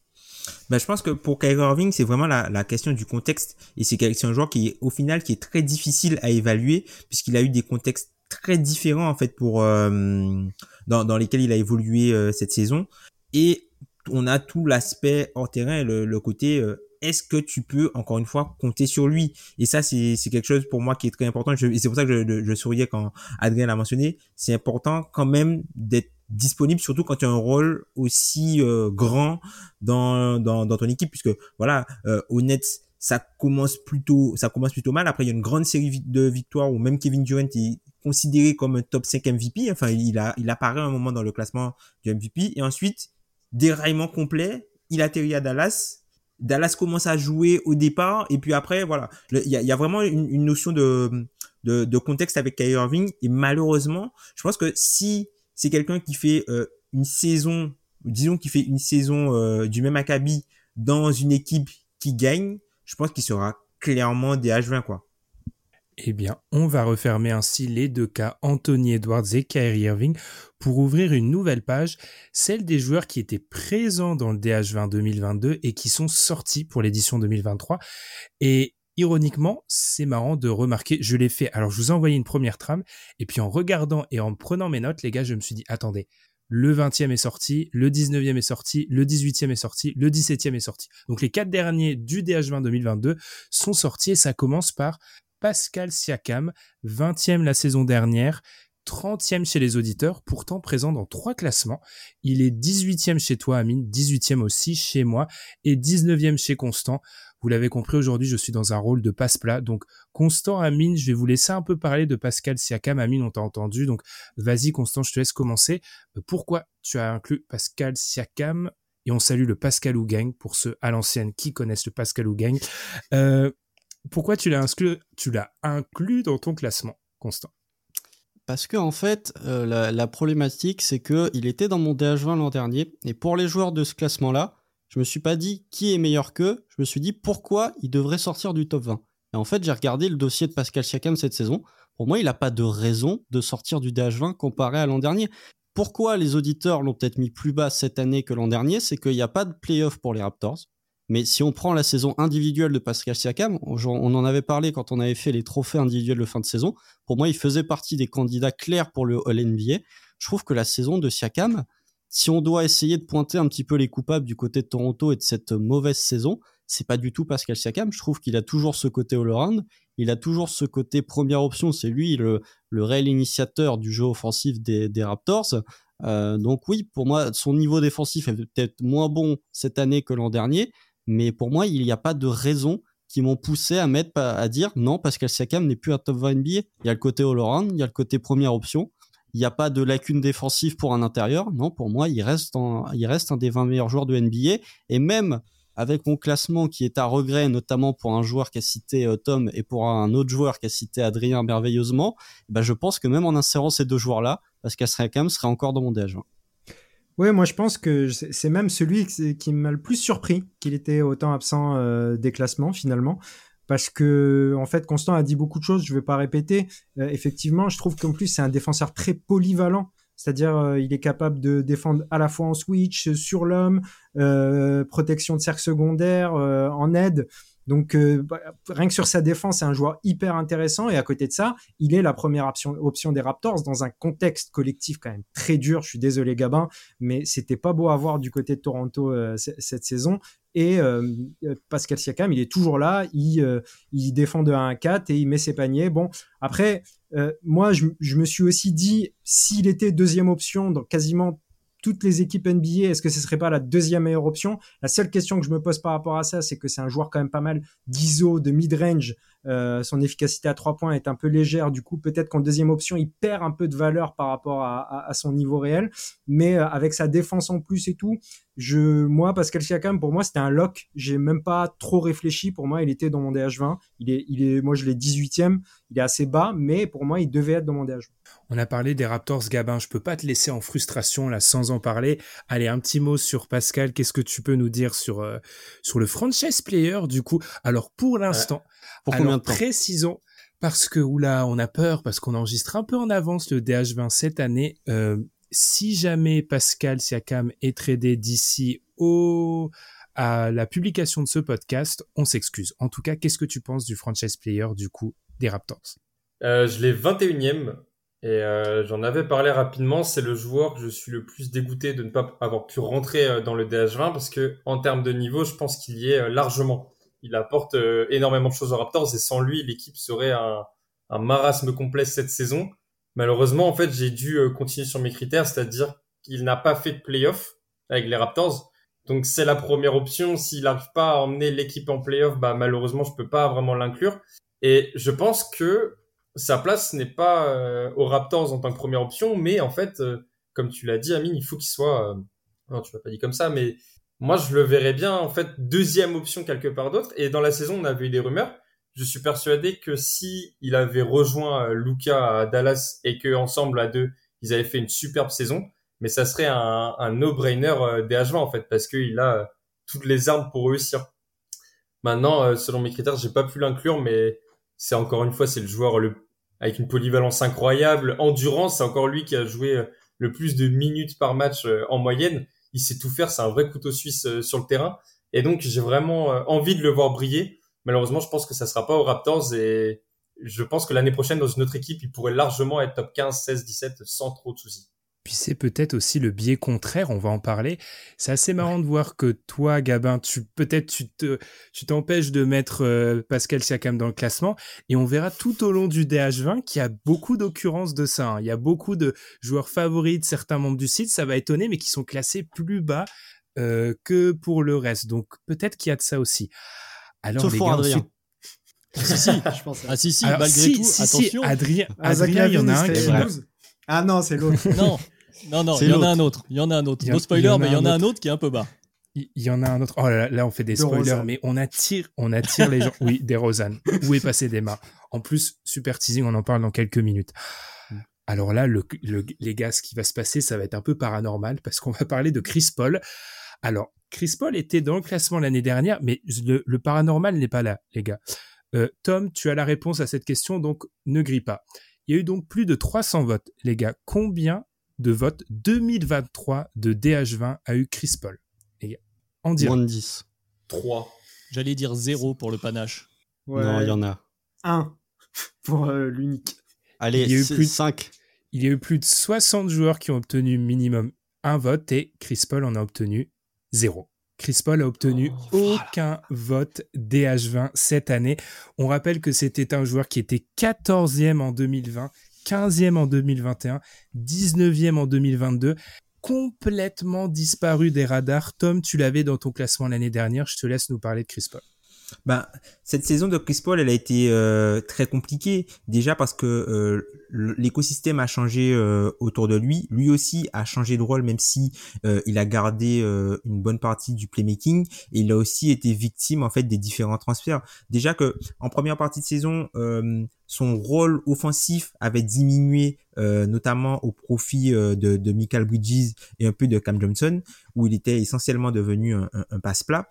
Et là, bah, Chris Paul, bah, sur cette fin de saison, avec euh, du coup Kevin Durant et bah, aussi Devin Booker qui ont, vraiment pris le lead de l'équipe, bah, il s'est retrouvé à faire, enfin voilà, quasiment les pires playoffs euh, de, de sa carrière. Qu'on regarde par exemple son true shooting, son pire true shooting en carrière, en playoff, euh, moins de 18% d'usage. Enfin voilà, là c'est, limite quasiment éliminatoire. Et je pense que ce qu'il avait euh, maintenu dans le classement aussi l'année dernière, c'est la partie des matchs contre les Pelicans justement où Devin Booker se blesse et là, on, on, on revoit le, le, le, le, Chris Paul flamboyant qui est capable aussi de porter une équipe et de sortir en fait ces euh, ces, ces, euh, Suns euh, de, de, de pétrin où ils étaient mal embarqués euh, face à, voilà face à Brandon Ingram. Mais du coup, voilà, c'est son, son duo avec Ayton l'an dernier, lorsque euh, Devin Booker était absent, a beaucoup joué, je pense, l'an dernier pour qu'il reste dans le classement. Mais là, c'était vraiment euh, c'était vraiment beaucoup trop compliqué, comme tu l'as dit toi en début de en début de podcast. Voilà, c'est devenu une troisième option et encore, puisque voilà, euh, c'est aussi quelqu'un, voilà, c'est son troisième pire usage en carrière. Donc, Chris Paul était devenu un joueur qui pesait moins, qui a utilisé beaucoup l'arme du 3 points, mais c'était plus, c'était non voulu vraiment, c'était vraiment parce que il n'arrivait plus à, à, offensivement euh, imposer euh, ce qu'il voulait et il était cantonné des fois devoir faire du surplace et prendre un tir compliqué. Donc voilà, il y avait plus plus de peps. Il y a une baisse du rôle offensif. Défensivement, euh, Chris Paul était moins bon. Donc, du coup, euh, il a pas, son niveau a baissé et celui des autres a tellement augmenté que voilà, Chris Paul est sorti du classement. C'est quand même, moi, je, vous avoue que cette stat, les gars, on est quand même sur un classement des auditeurs où il y a plus de 60 joueurs. Chet Holgrim a eu un vote, hein, quand même, les gars, et pas, et pas, et pas Chris Paul. donc, Attention. Hein. Alors, il y a, y a je, pensais, je pensais plus à un pivot des Rockets hein, que à Chet Oui, Albaren Sengun a eu une première place. Alors, pour ceux qui parfois font un peu des classements rigolos, sachez que quand même on les filtre. Hein. Quand il y a des choses qui sont quand même un petit peu grosses, on les filtre. Et en l'occurrence, l'absence de Chris Paul. Alors moi, j'avoue, euh, je plaide coupable. Je n'ai même pas pensé à Chris Paul hein, quand j'ai fait mon DH20. Et je pense que je suis pas le seul dans ce cas-là. Mm. On va enchaîner. Donc Chris Paul était 19e l'année dernière. Pascal Sakam 20e à la 18e place. On avait Desmar Desrosanne, Adrien et Constant. Vous l'aviez tous les deux dans votre classement l'année dernière. Il n'y est plus. C'est les Bulls. Encore une fois, je suis obligé contractuellement. Adrien, qu'est-ce qui s'est passé du coup? Ah, je, je, vais, pas faire très long. Effectivement, il y a toujours un peu de subjectivité, mais ça, c'était très difficile d'amener deux joueurs des Bulls quand même dans mon DH20. Ça se serait un peu vu. Euh, mais au-delà de ça, euh, il y, a, plusieurs choses par rapport à l'année dernière. Déjà, il faut le dire, l'année dernière, euh, de Rosanne fait une saison extraordinaire. Là, il est un peu retombé sur terre. Euh, les buzzer beaters sont un peu moins rentrés. Donc, euh, nécessairement, l'impression n'est pas la même. Il avait laissé l'année dernière l'impression à tout le monde. Hein, J'étais pas le seul à l'avoir. Il était dans le DH20 globalement. voilà, d'un vraiment top, top joueur de l'NBA. C'est toujours un excellent joueur, évidemment, comme je le disais, là en pinaille. Mais il y a plusieurs choses qui sont compliquées, qui jouent contre lui, on va dire. je pense que le principal, c'est son profil parce que c'est un joueur qu'on a du mal justement à voir comme option 2. C'est une espèce d'option 1, mais c'est un joueur qui joue 3-4, qui n'est pas un, très, excellent défenseur, qui est un adepte du mid-range, là voilà, avec une efficacité qui a été un peu euh, en, baisse, et il pose des problématiques. Si ton option 1 c'est Demar de Rosen, ça pose quelques soucis, et en option 2, il n'est pas évident à mettre aux côtés de tout le monde. Donc je pense que c'est voilà, c'est assez compliqué à placer et qu'un profil comme le sien, s'il n'est pas sur des standards de shooting extraordinaires, mais comme ça peut être le cas de certains autres joueurs hein, qui bénéficient euh, de manière positive ou négative, c'est toujours dans les deux sens de ce qu'on vient de voir, où on se dit Ah, s'il répète ce niveau-là, c'est super. En lui, il ne l'a pas répété, donc il sort un peu, mais il n'est pas pour autant, je ne pense pas qu'il soit comme Chris Paul euh, non cité. Enfin, en tout cas, il n'est pas top 45 euh, de la NBA. Il va être un peu plus bas dans, ce fameux tiers-là. Peut-être un petit tiers en dessous pour, pour la plupart des gens. Mais voilà, je pense que c'est cet ensemble-là qui fait qu'il n'est plus considéré comme parmi les 20 meilleurs joueurs du DH20. Je ne l'avais pas rappelé, on voit le réflexe du présentateur, c'est vrai qu'il est 33e chez les auditeurs des de Rosanne, donc il est encore parmi ceux qui sont cités, mais c'est vrai que ça a beaucoup, ça a largement descendu par rapport à la saison dernière. Constant, t'es d'accord avec ça C'est un, duo euh, saison qui est plus sur des standards exceptionnels et rôle difficile à quantifier, à transposer ailleurs Oui, et puis aussi parce que j'ai retrouvé la raison. Euh, c'est pour ça que j'avais sorti une de Non mais, non mais blague à part, en fait, moi, pour moi, Demar DeRozan, c'est vraiment le, le, le, point de délimitation du mid-range, en fait. C'est que on va en parler, je vais en parler lorsqu'on va évoquer certains joueurs tout au long du 20. Le mid-range, c'est l'arme des superstars. Et pourtant, je suis un de ceux, je pense, de la team qui valorise le plus la notion de mid-range. Et pour moi, c'est vraiment à utiliser si tu es Devin Booker, Devin Booker, si tu es Kevin Durant, si tu es ce genre de joueur. Et pour moi, Demar DeRozan, il est à la limite et il est de l'autre côté de la barrière où DeRozan, c'est un joueur exceptionnel sur mi-distance, mais c'est pas un joueur qui me fait peur de par son mid-range. Si on ajoute à ça le fait qu'il n'a pas le tir à trois points et que au cercle, il va pas tant au cercle que ça. Alors après, il est très fort pour provoquer des fautes, mais c'est des fautes sur des jump shots. Donc, euh, je l'ai mis plus bas parce que déjà, sa régulière est bien moins bonne que celle de l'an passé. Et aussi parce que, un peu comme je roule l'idée avec les très forts défenseurs, il représente pour moi un autre paradoxe, c'est que à quel point, jusqu'à quel classement dans le DH20 tu valorises les joueurs de mid-range. Et pour moi, Demar DeRozan est le premier joueur très fort en mid-range, mais pas suffisamment fort sur son niveau global pour que son mid-range en fasse une superstar. Enchaînons. Ah, alors là, je... Attention, je fais craquer les doigts alors normalement, vous savez de qui on va parler. Ah, si je fais craquer mes doigts et si je me suis inclus dans un duel avec Gabin, vous, en plus en, comprenant la philosophie de Gabin sur ce DH20, vous devez savoir de qui on va parler. Si vous nous suivez sur YouTube, mettez ça dans les commentaires. Et oui, on est des YouTubeurs, on demande même les commentaires, c'est incroyable. Très Young. Young était donc 20e. Oh, il fait froid. Ah, là, il fait très très froid. C'est constant. très très bien. Cette année, faut mettre, faut mettre la doudoune. Euh, du coup, il était 20e dans le DH20 2021, 17e dans le DH20 de l'année dernière. Et puis, hors classement, Gabin, tu l'as 20e. Personnellement, je ne l'ai pas comme plusieurs membres de, l'équipe et il est 24e chez les auditeurs. Alors, on fait parfois, on met en place quelques duels. Euh, ici, un duel moi versus Gabin. Allez Gabin, vu que je t'ai mis en duel et vraiment sur Triangle, c'est pas la bonne chose. Est-ce que tu veux commencer ou est-ce que tu veux que je commence? Je te laisse le choix. Je veux bien commencer euh, parce que déjà j'ai très chaud donc ça va faire du bien de mettre la clim. Ice Stray. Euh, je sais pourquoi il y est pas. Saison très décevante des Hawks et euh, de sa part, il est passé de 53 à 48% à l'effectif field goal percentage. Donc saison beaucoup où il a été beaucoup moins efficace. Maintenant, euh, chers collègues podcasteurs, chers auditeurs, je vous appelle à la demi-mesure. Parce qu'en fait, quand on parle de Trey Young, j'ai l'impression que c'est tout ou rien. Pas ici, mais il y a des fanas qui vont te dire que c'est le meilleur scoreur extérieur de toute la ligue. Et de l'autre côté, on va te dire que c'est une gigantesque fraude et qui tire son équipe vers le bas. Est-ce qu'on peut pas juste être dans la demi-mesure avec ce joueur? Pour rappel, c'est le leader en fait offensif d'une équipe qui va en playoff. Fait une saison en 29 points, 10 assists, c'est quand même correct. En fait, manque d'efficacité mais gros volume. Et euh, il a fait une excellente, euh, une excellente, non, une bonne série euh, contre les Celtics défendue euh, par un Marcus Smart avec 37% euh, d'usage. Sur les quatre derniers matchs, il a une moyenne de 32 points. Il a le magnifique buzzer qui prend une victoire aux Celtics et il a un assist percentage sur la série de 40%. En fait, les Hawks offensivement, c'est Trayon, c'est lui. Et pour une équipe qui va en playoff et être autant responsable, avoir autant de volume, pour moi, ça suffit pour entrer dans le DH20, même si c'est à la 20e place. Maintenant, je sais euh, les défauts et Ben euh, t'en parlera mieux que moi. Je compte sur Snyder qui a pas eu beaucoup de temps pour euh, essayer de trouver des solutions l'année prochaine. Mais je comprends, tu gagneras jamais de titre avec Trey Young en meilleur joueur et ça faut l'accepter. Mais est-ce que on peut pas se contenter en fait d'un joueur bon qui augmente ton plancher? Ça doit être le joueur en fait qui t'augmente ton plancher mais qui descend ton plafond à le plus bas possible. Mais ce genre de joueur qui t'emmène assez régulièrement en playoff, qui peut te faire des bonnes séries et qui, sur chaque match de saison régulière, peut regarder offensivement le meilleur joueur dans les yeux et dire ce soir je te prends en fait.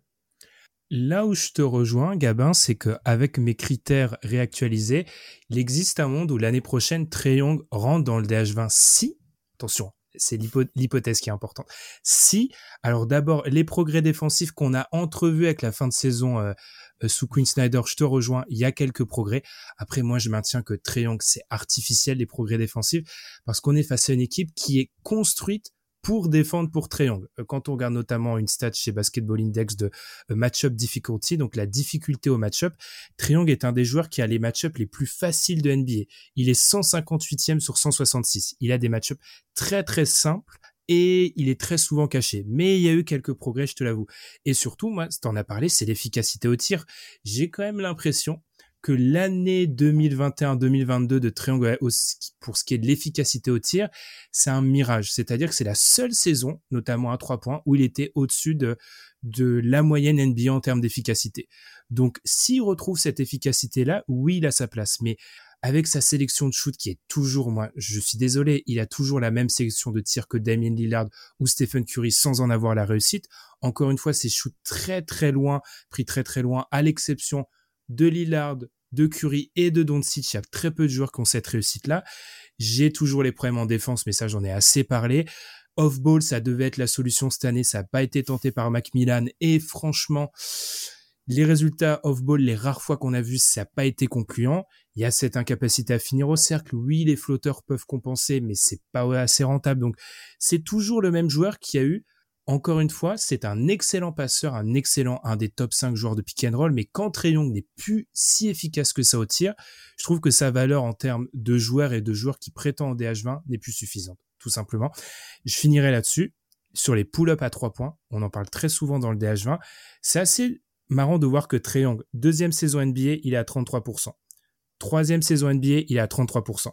Cette année, il est à 32%.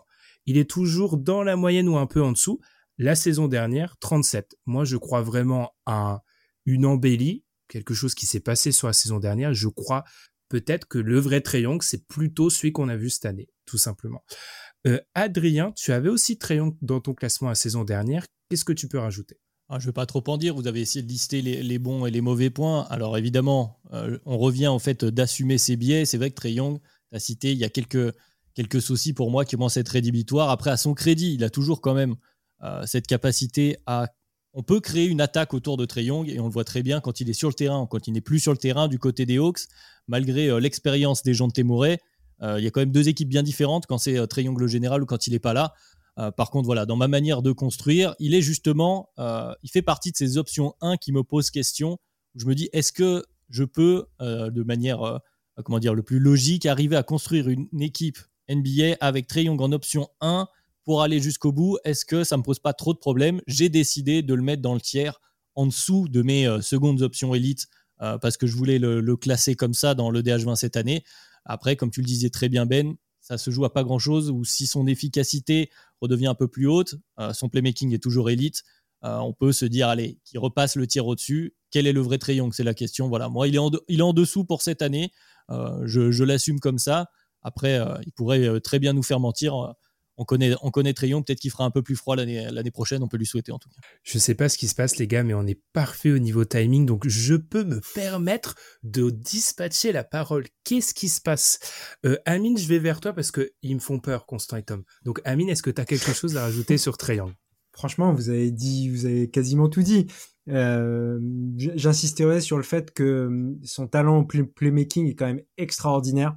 Et je pense que c'est ce qui crée peut-être des fantasmes, à la fois des fantasmes et aussi des déceptions qui sont un peu très trop grandes. En fait, c'est un joueur hyper clivant parce qu'il a une capacité élite.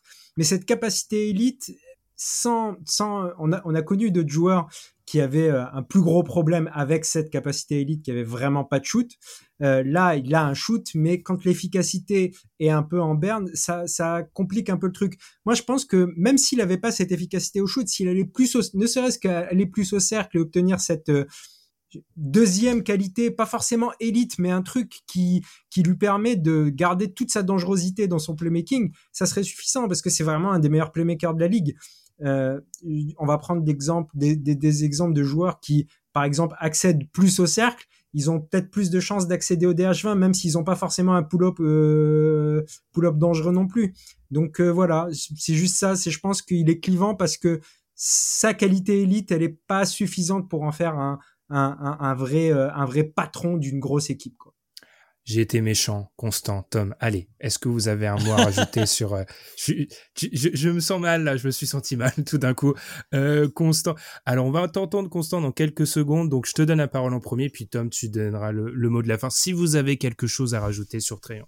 Vous avez vu, auditeur de Duck Hebdo, on essaye de faire conscience, on prend quand même des taquets. Hein. Vous avez vu, hein vous êtes témoin. euh... Je suis désolé. Ah, je suis... Ah, bon, bref. Non, mais sur Trayon, moi, j'ai pas grand chose à ajouter. Euh, j'ai déjà oublié qui en a parlé, mais sur le fait d'être une option 2, euh, en fait, la problématique de Triangle, c'est que si tu l'imagines comme une option 2, bah, tu fais comment avec le fait que off-ball, il y ait absolument rien de Triangle mm. C'est ça ma problématique, c'est que si t'en fais une deuxième option, bah, il a pas le jeu off-ball de la deuxième option que peut avoir certains joueurs qui vont être dans le DH20 et qui ont un jeu off-ball. Donc moi, à partir du moment où c'est pas une première option, à partir du moment où j'arrive pas à l'imaginer en deuxième option, peux pas le mettre dans le DH20. Il y a ça, il y a le fait que son efficacité au tir, elle est quand même moins bonne que la moyenne NBA. Donc pour moi, s'il y a, je comprends qu'on puisse le mettre parce que playmaking élite, etc. Mais déjà, c'est, on parlait du fait que l'attaque des Hawks sans triangle, bah, c'était rien. Mais c'est normal, les Hawks, c'est une équipe construite pour triangle. Tu fais de l'héliocentrisme sur triangle. Triangle, c'est un des rares joueurs anachroniques en 2023 sur sa notion d'héliocentrisme. Et cette année, particulièrement, s'il y a bien une année où Young ne mérite pas sa place du DH20, c'est cette année. On verra les années suivantes, peut-être qu'il nous fera mentir, mais pour l'instant, il a rien changé de, la vision que j'avais de lui quand on a fait le DH20 l'an dernier. voilà, c'est un joueur qui voilà qui a un peu souffert, je pense, de la greffe euh, des jeunes Témorés. Hein, voilà, il a le fait qu'il le, le, spacing aussi disparu et le shooting en mouvement de Huerter et la, la, façon dont John Collins a été utilisé, bah, tout ça sont des éléments de l'écosystème Hawks qui ont changé, qui ont du coup euh, aussi, je pense, impacté euh, Trey Young. Après, je pense que au niveau du shoot, comme vous disiez, euh, comme vous disiez tout à l'heure, il est euh, il est en deçà de ses standards de l'an dernier et peut-être que l'an dernier c'était une anomalie mais après le vrai Trey Young peut-être se situe entre les deux en tout cas la seule chose qu'on ne peut pas lui enlever c'est que ça reste un playmaker d'élite et par ce playmaking, bah, s'il met un petit peu plus dedans, je pense qu'il aura sa place euh, dans, dans, le DH. Ah, si je peux rajouter un dernier truc, Ben, tant qu'on y a digressé, allons-y. Je pense que Amine a pointé du doigt le, le la problématique très young avec le mot d'espoir, en fait. Je pense que c'est ça, c'est que il y a des flashs, des moments, quand il est efficace, on est sur un, un top initiateur de la ligue et il y a eu cette histoire du déjanté Moret et de, des gens qui essayaient de se dire ah qu'est-ce qu'on pourrait faire de voir en Trey Young un espèce de euh, Stephen Curry. Alors évidemment un, cran en dessous mais le fait est que Trey Young n'est pas Stephen Curry. Il n'a pas de jeu off-ball comme l'a très, bien dit Constant.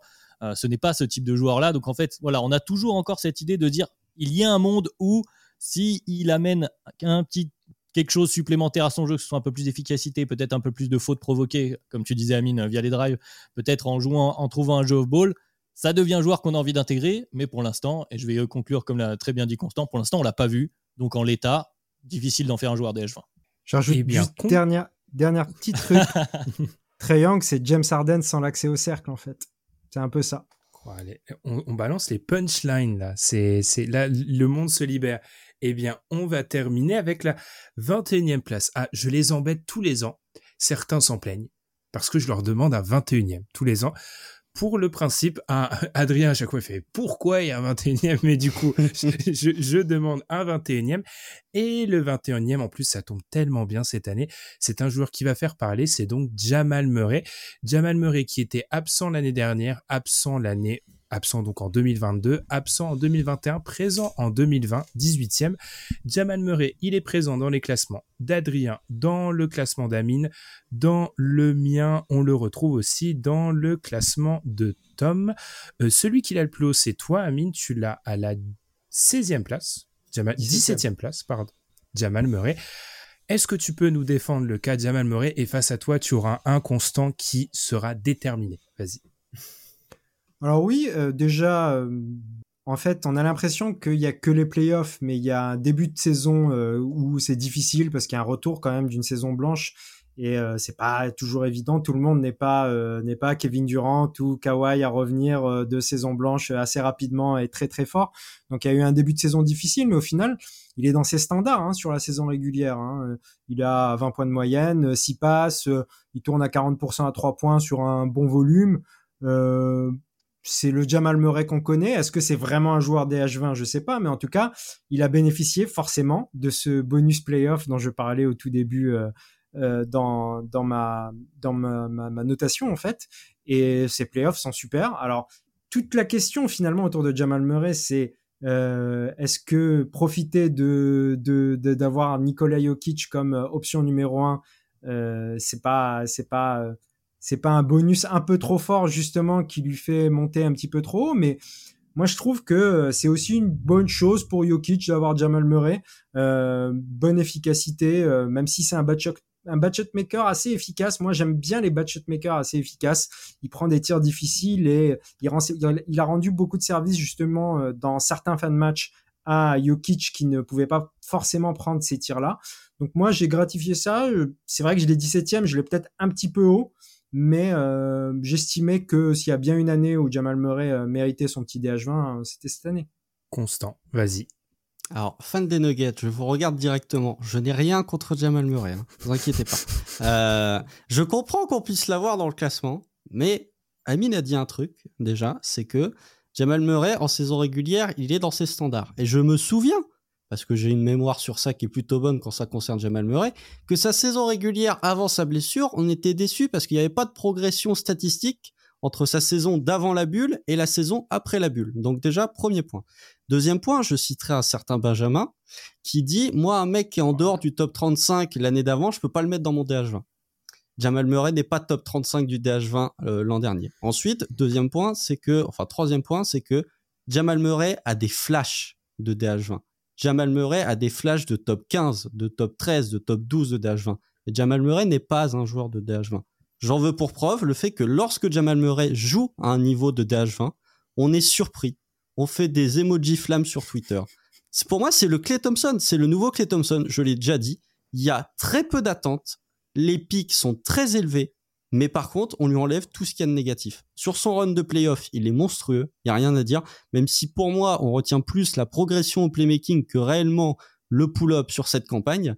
Euh, et ensuite, mon quatrième et mon cinquième point, c'est qu'il joue avec un joueur qui est top 1 ou top 2 du DH20. C'est quand même plus simple euh, pour se libérer des espaces, pour avoir un jeu euh, collectif bien huilé qu'un certain joueur de Sacramento, qu'un autre joueur européen à l'intérieur, mais qui était en lambeau sur la campagne de playoff. Et cinquième et dernier point, c'est que on fait pas, enfin moi j'ai pas fait, je sais que j'ai j'ai privilégié les joueurs de, de playoff par rapport aux joueurs de saison régulière, mais la saison régulière de Jamal Murray est pas suffisamment forte pour que je puisse le considérer dans le DH20, surtout qu'un joueur, je vais en parler, un joueur comme Fox par exemple, est une première option, ce qui n'est pas le cas de Jamal Murray. Et voilà pourquoi il y en a un qui est dans mon DH20 et pas l'autre. On m'a cité directement en citant mon nom en entier, mon prénom en entier. Donc je suis obligé de réagir. Argument d'autorité. Exactement. En plus, euh, ce que je dis, parce que là j'étais, en plus j'étais sur la retenue aujourd'hui, j'essaie de bien diriger le bateau. Euh, ce que je veux dire quand un joueur qui est pas top 35 ne peut pas intégrer le DH20, c'est en termes de niveau. Je pense que, et c'est prouvé tous les ans dans les votes des auditeurs et dans nos discussions, Jamal Murray aussi tous les ans dans et dans ce deuxième tiers, euh, dans ce tiers des joueurs qui sont entre fin de DH20 et jusqu'à la 30e place, etc. Il est toujours plus ou moins dans ce classement-là. Ensuite, par rapport aux emoji flammes, pour moi, Constant, c'est pas lié au peu d'attente, c'est lié au style de jeu, en fait. C'est parce que les pull-up à trois points, etc., c'est des actions qui sont très faciles à clipper, qui ont beaucoup de valeur, qui esthétiquement sont très appréciables, appréciés en tout cas. Donc c'est pour ça que Jamal Murray, il a beaucoup de, de valeur. Après, sur le traitement Clay Thompson, je suis complètement d'accord. Je trouve que c'est un joueur qui, quand il sous-performe, on a tendance à un peu mettre ça sous le tapis, et c'est parfois un Nikola Jokic qui a pu euh, en payer euh, les pots cassés, même si, encore une fois, moi c'est un de mes arguments, quand Jamal Murray est présent, la dernière fois qu'il était vraiment en bonne santé, il était dans le DH20 en fait. Alors, effectivement, est-ce qu'à chaque fois, il n'y a pas une surinfluence des playoffs? Peut-être. Mais je trouve que quand vous parlez tous un peu de cette idée de la seconde option, oui, il aidé par Nikola Jokic, mais en termes de seconde option, défensivement, alors on va beaucoup en parler, hein, mais la défense de certains arrières qui sont fin de DH20, je trouve qu'il est pas, loin d'être un des plus mauvais. Et puis il y a vraiment cette capacité à jouer off-ball, cette gravité loin du ballon, qui font que c'est un joueur qui, pour moi, quand il y a cette répétition de surperformance et de capacité à avoir des pics très très très hauts, parce qu'on parle pas de simples pics, il a des pics où il est, euh, il touche ou il parle avec les mecs du top 12. Alors sur des pics, hein, bien évidemment, mais il parle très très haut. il y a peu de joueurs en fait. Il y a des joueurs dont on va parler plus tard qui ont pas ces pics-là. Donc j'estime que oui, je sors un peu de mes critères, mais il a sa place. Euh, c'est la fin. On a été dans les critères, les gars, dans le timing. Qui veut en parler de de Jamal Murray Ça fait plaisir. Qui qui m'avait mis Jamal Murray assez haut? Euh, Allez Adrien, tu l'avais 19e. Qu'est-ce que tu peux m'en dire? Ah, tu, tu, as évoqué mon, point, Jamal Murray, c'est euh, dans ses deuxième options, c'est bad shot maker, ces mecs qui, à un moment donné, alors lui, il a l'avantage de l'avoir montré, mais qui à un moment donné peuvent mettre ses gros tirs nécessaires dans des séries de playoffs importantes. Voilà, j'ai décidé de le mettre en haut de ce tir-là, finalement. Moi, je l'ai mis là, c'est ce gars-là dont tu as besoin, et je vais reprendre, en fait, c'était là ma, euh, ma comparaison avec Zach Lavine un peu plus tôt. C'est-à-dire que oui, bon, Jamal Murray, du coup, maintenant, il a l'effet avec lui, mais je pense que dans le même style, c'est ce même style de joueur. C'est ces gars-là qui, pour moi, ont une, une, importance. Mais si tu remplaces euh, Jamal Murray, alors c'est difficile ce que je vais dire maintenant, je vais me faire tomber dessus, évidemment, puisque Jamal Murray est champion NBA, mais si tu remplaces, tu mets Lavine à la place de Jamal Murray aux côtés de Jokic, effectivement, je pense que Jokic aide ce profil de joueur à briller, à faire ses highlights. Ça leur rend le, le, travail beaucoup plus facile. Moi, je voulais mettre ce tir-là, donc je me sentais un peu obligé, un peu comme euh, sur d'autres joueurs. Je pense qu'on va en parler tout au long du DH20. Il y en a certains qui font des, voilà, qui font une très bonne saison. On a envie de les mettre. On se dit c'est cette saison. Peut-être qu'après ils vont, ils vont sortir ou voilà, on a envie de valoriser ça. Je pense que voilà, après la bulle, on retrouve Jamal Murray. Il y avait, il y a aussi un côté, voilà, je, reviens au biais. Il y a aussi un côté euh, humain, c'est-à-dire qu'on retrouve Jamal Murray après la blessure. Amine l'a cité. Euh, cette campagne des, des Nuggets. Bon voilà, l'option 2 magnifique, qui a sauvé quelques matchs des champions en titre. Euh, voilà, je voulais le mettre dans ce fond de DH20, mais il est dans un tiers où euh, je comprends très bien ce que dit Constant. S'il est plus bas, s'il y en a même qui l'ont plus autour de 30 qu'autour de 20, je, le, cas se défend, en fait, selon évidemment comment on le fait, hein, de, manière logique, mais ça me choque pas non plus. Donc moi, je voulais le mettre. Il est 19, il est juste avant ma wildcard, entre guillemets, Lavine, que j'ai mis là justement aussi pour mettre en avant euh, ce type de, de joueurs où je sais qu'ils sont alors, je ne sais pas si on peut vraiment les intervertir en l'état, mais pour moi, je le pense dans mon esprit à moi, dans la façon de construire un, effectif NBA. Tom, tu as mis Murray 20 et je crois que tu m'avais dit de tête, je ne pouvais pas le, ne pas le mettre. Double négation, du coup. Oui, en fait, c'est encore une fois, c'est mon ma fameuse tradition du numéro 20. Euh, il y a trois ans, c'était Rudy Gobert. Il y a l'année, euh, non, il y a deux ans, c'était Rudy Gobert. L'année dernière, c'était Pascal Siakam. Et cette année, c'est Jamal Murray. En fait, sur, vraiment sur la, le côté, c'est l'un des joueurs que j'ai eu le plus de mal à classer pour la valeur, en fait, de ce qu'il a montré euh, euh, en playoff statistiquement, c'est le deuxième joueur, euh, c'est le troisième meilleur joueur de pull-up euh, des playoffs euh, derniers derrière Kawhi et Devin Booker.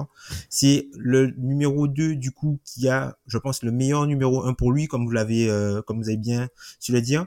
Et on a vu des flashs aussi quand Jokic n'est pas sur le terrain. C'est vrai qu'en saison régulière, l'équipe avait tendance à sombrer offensivement et en, en playoff, l'équipe a survécu grâce à la valeur du pull-up de Jamal Murray, mais aussi à toute la valeur de l'élimination en fait de Jamal Murray. C'est quelqu'un qui, par exemple, durant les playoffs, qui euh, avait des capacités d'élimination ou du moins de mettre son joueur hors de position euh, euh, défensive, très exceptionnel en fait et de façon très rapide face à une, adversité et un niveau très fort défensivement. Donc je pense que c'est aussi pour ça que euh, je lui ai mis euh, que je l'ai mis là parce que on a la valeur du pull-up, on a du coup un peu de défense mais on a aussi le, on va dire le im factor. Enfin je sais pas si, si c'est vraiment quantifiable, c'est quelqu'un qui ne se cache pas dans les grands moments et ça c'est quelque chose qui euh, qui est tout à son crédit. Voilà. Tradition du 20e. Alors, je vais donner ensuite la parole à Gabin et Constantio aura le mot de la fin. Euh, tradition du 20e de Tom. Petit point historique. Le 20e de Tom en 2022, c'était Carl Anthony Towns. Le 20e de Tom en 2021, c'était Rudy Gobert. Et Tom, est-ce que tu te souviens de ton 20e dans l'édition 2021, 2020, pardon, inaugurale du DH20? Du tout.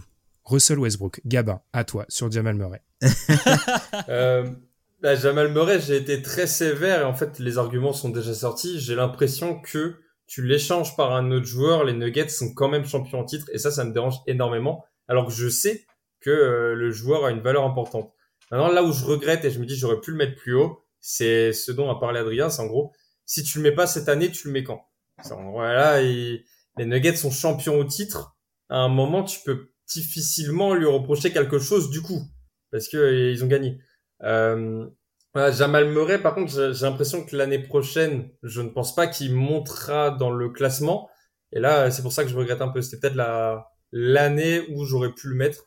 Maintenant, euh, voilà, il fallait faire un choix. Comme j'explique, je priorise les premières options. Ouais, il a, il a pas fait le cut, mais il est vraiment pas loin. Constant, le mot Je de la fin. Je peux dire un Ouais, truc juste avant, comme ça Constant il pourra me répondre aussi parce que c'est en réaction à ce qu'il a dit tout à l'heure. Euh, je, je trouve juste que c'est un peu dur de parler de flash pour Jamal Murray. Je comprends qu'on puisse parler de pics euh, irréguliers et très irréguliers, mais on est plus sur des montagnes russes que sur des flashs parce que ça fait quand même beaucoup de fois qu'on voit des pics élevés Mhm. avec euh, avec Jamal Murray. Donc le mot flash me paraît dur, tu vois. Et c'est là où justement je le place un petit peu plus haut euh, par rapport à des joueurs qui n'ont que des flashs, justement. Alors, c'est là où on voit que je suis un être fait euh, de, de, de, problèmes dans mon discours, puisque si jamais je m'étais écouté, j'aurais mis 20e Tyrese Halliburton. J'aurais dû faire le Joker comme a fait Adrien, mais j'aurais toujours pas mis Jamal Murray. Je, je reviens sur ce que j'ai dit. Sur le côté emoji flamme, c'était provoquant, donc je retire, mais sur le traitement avec les Thompson, je maintiens. Euh, je suis tout à fait d'accord avec le fait que Jamal Murray a sa place dans le DH20, j'ai aucun problème. Encore une fois, je veux pas me mettre les fans de Nuggets à dos, je veux pas me mettre les fans des Warriors à dos euh, quand j'ai parlé de Clay Thompson non plus, surtout qu'on sait qu'ils sont parfois un petit peu euh, un petit peu loquaces. Mais en fait, ma problématique c'est que euh, on en, on en a parlé en off, c'est que les, les plus grosses erreurs sur les DH20, c'est des guards qui font des saisons exceptionnelles sur une saison. Jamal Murray, si l'an prochain il fait euh, des playoffs moyens, vous allez tous me le sortir du DH20. Donc, peut-être que si Jamal Murray, je dis pas que les, faut que les Nuggets fassent le back-to-back, mais si Jamal Murray fait une meilleure régulière l'an prochain que cette année, avec des playoffs pas à ce niveau-là, mais des playoffs à un niveau très élevé, je l'aurai peut-être dans mon DH20 de l'an prochain. Mais là, on est sur un joueur qui a, on, on le met dans un DH20 non pas sur une régulière plus playoff, mais sur une campagne de playoff. Et pour moi, c'est pas suffisant pour le considérer dans un DH20. Il y a la bulle, effectivement, mais la bulle, c'était il y a trois ans. Il faut quand même remonter il y a trois ans pour la bulle. C'est pas euh, euh, enchaîner des séries de playoffs de très haut niveau année après année. Donc je comprends parfaitement qu'on le mette dans le classement, mais pour moi, déjà il y a le fait que il est pas, euh, tu peux pas mettre n'importe qui à sa place. Les Nuggets sont champions, mais pour moi il y a d'autres joueurs qui sont dans le DH20 où tu les mets à la place de Jamal Murray. Les Nuggets finissent peut-être avec le même résultat. Et il y a le fait que il me faut une deuxième saison de confirmation avec un meilleur Jamal Murray en régulière aussi. Je rétorquerai, on va finir là-dessus. Oui, j'ai les privilèges de rétorquer. Est-ce que Constant, c'est pas le cas de tous les joueurs qui sont à la fin du DH20 d'être sur une corde et sur euh, peut-être sur euh, la possibilité qu'ils sortent tous et très haute? On l'a dit, le 17, 18, 19, 20 de l'année saison dernière ont tous été éjectés. Donc en fait, est-ce que ça s'applique pas à tout le monde le fait de sortir? Tu vois, si t'es 17e cette année que tu fais une mauvaise saison, t'es plus là l'année prochaine. Je pense pas que ça soit uniquement applicable à Jamal Murray. À la différence près que les joueurs qui sont 17, 18, 19 cette année, ce sont des joueurs qui ne sont pas dans la première année dans le DH20. C'est pas la première année. Euh, oui, pas Il y en a cela, un. mais oui, il y en a, un. Mais c'est mon regret déjà. Donc euh, voilà, il y en a un. Mais les autres joueurs de, de ce tiers-là, c'est pas la première année qu'ils apparaissent dans le DH20. Et il y aura encore cette problématique pour moi, c'est non pas qui tu mets au-dessus, mais pourquoi tu les sortirais. Eh bien, on va conclure là-dessus. En citant peut-être, parce qu'on a cité beaucoup de joueurs aujourd'hui, euh, si on s'arrête aux joueurs qui ont été dans le top 30 des votes des auditeurs, euh, les joueurs dont on parle actuellement sur Twitter, sur X, pour faire plaisir à Elion, euh, deux joueurs, du coup, parce que tout le monde n'est pas sur Twitter, et vous avez bien raison de pas y être, deux joueurs qui n'ont pas été cités, qui ont été dans le top 30 des auditeurs, mais qui n'ont pas reçu de vote euh, d'aucun des membres du site. On a Tyrese Halliburton, qui était 26e, euh, du coup, et on a Demontas Sabonis, qui a fini, lui, euh, 28e. Eh bien, messieurs, on est en dessous de leur ennemi, c'est parfait. Merci, vous avez été concis, vous avez été précis, vous avez été intéressant. En tout cas, moi, en tant que présentateur, j'ai pris beaucoup de plaisir aujourd'hui. Donc, c'est comme ça qu'on referme le premier des huit chapitres DH20. On vous l'a dit, vous allez être gavé d'épisodes DH20. On vous a présenté les critères aujourd'hui, les absents. On a parlé de beaucoup de profils. À partir de la semaine, même pas de la semaine prochaine, des jours prochains, pardon, on va entrer plus dans le vif de sujet. On va entrer avec les premières places et beaucoup de débat. On vous remercie de nous avoir écoutés. Si vous nous découvrez, n'hésitez pas à vous abonner sur les plateformes de podcast, sur Twitter, sur TikTok et également sur YouTube. Nous, on va prendre une pause parce que le DH20 c'est un marathon. Donc là, on a décidé de pas tout griller, pas faire des épisodes de deux heures et demie comme les autres années. Là, on a fait un départ un peu tempo, on a pris notre temps et puis on va se retrouver très très vite pour la suite du classement. Donc merci Adrien, merci Amine, merci Constant, merci Gabin, merci Tom. Un grand salut à Madiane qui n'était pas là aujourd'hui mais qu'on va bientôt retrouver. Et puis on se retrouve très vite pour la suite du DH20. Merci et à très vite. Salut